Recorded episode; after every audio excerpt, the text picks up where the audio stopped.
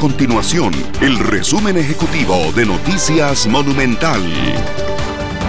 Hola, mi nombre es Fernanda Romero y estas son las informaciones más importantes del día en Noticias Monumental.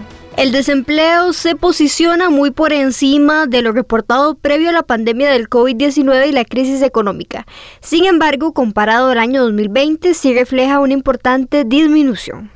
Según la más reciente encuesta continua de empleo publicada por el Instituto Nacional de Estadística y Censo INEC, entre mayo y julio de este año el desempleo se ubicó en 17.4%, lo que representa 423 mil personas buscando trabajo.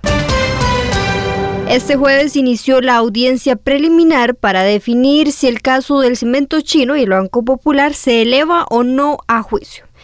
Por este caso, la Fiscalía acusa al empresario Juan Carlos Bolaños y a su esposa, así como a dos gerentes de la empresa Sinocen y cinco funcionarios de la entidad financiera por los presuntos delitos de peculado e influencia en contra de la hacienda pública.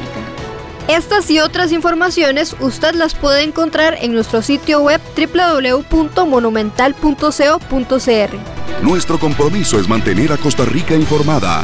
Esto fue el resumen ejecutivo de Noticias Monumental.